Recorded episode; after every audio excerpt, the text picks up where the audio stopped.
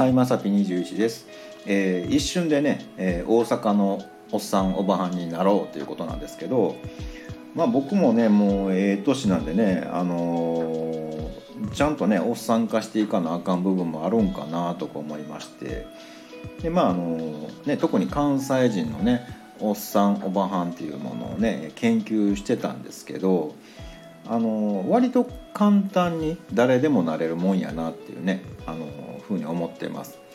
えーそのねあの、まあ、なり方なんですけど、まあ、簡単に言うとね、まあ、男女差はあるんですけど言葉をプラスアルファするだけなんですよね。うん、例えばね普通やったら「まあ、今日寒いな」とか言うじゃないですか。ね、そこで終わりなんですよ。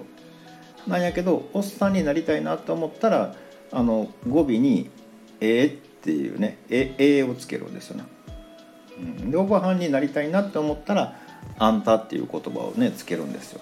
あのどうしてもねあの関西人ってねこう周りをね巻き込みおるんですよね。うん、もうそれだけでできるなと思いましてあの例えばね「今日寒いなえ？っていうね無理やり巻き込むよみたいなね誰に言ってるみたいな感じなんですけど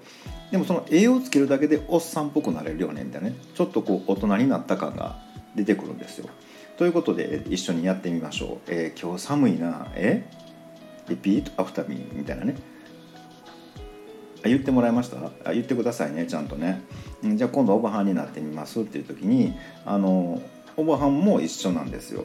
ね、あの寒いなっていうねじ自分の表現だけでいいのにわざわざ「あんた」ってね周りを巻き込むんですね。はい、じゃあ一緒にやってみましょう。今日寒いなあんた。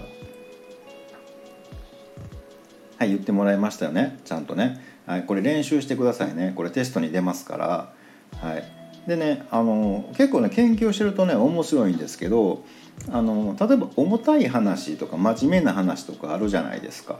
それもねなんかこうね結構無責任な感じなんですよ。関西人でねそういうところはね、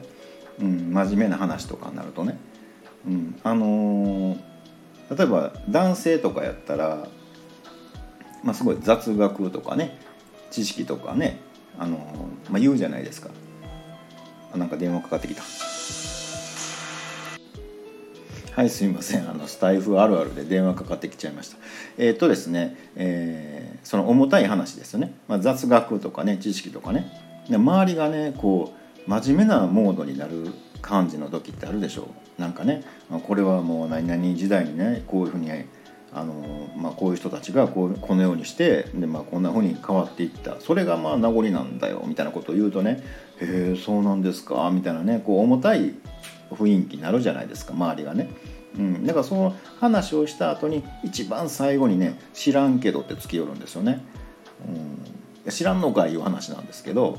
うん、だかもうなんかこう言っちゃった後に「うんそういうことやで知らんけど」っていうね、はい、これを言うだけでねもうあの大阪のおっさんにはなります、まあ、おばちゃんも使うかな、うん、おばちゃんの場合はね、まあ、あのちょっとニュアンスが違うんですよね、まあ、あの重たい話でもどちらかというと、まあ、悩み相談的なね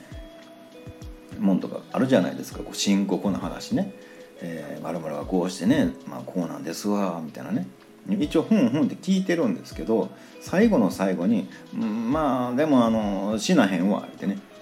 そそらしなへんけどよね。あの聞いてましたか？こっちの話みたいなね、うん、あの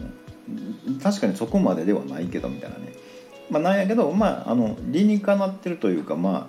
あそれはそうやなっていうね。あのこれ心理学とかで言うとリフレーミングみたいなことを使ってるんかなみたいなね、うん、ちょっと視点を変えてみたいなね。もっと大きな視点で見たらまあ確かに些細な悩みですけどみたいなね。うん、だこれをねごく当たり前にある大阪のおっさんおばはんはなんかなかなか面白いなとか思ってあの研究しがいがあるなとか思うんですけど、まあ、ひょっとしたらね僕もどっかで研究されてるかもしれないななんて思う今日この頃でした。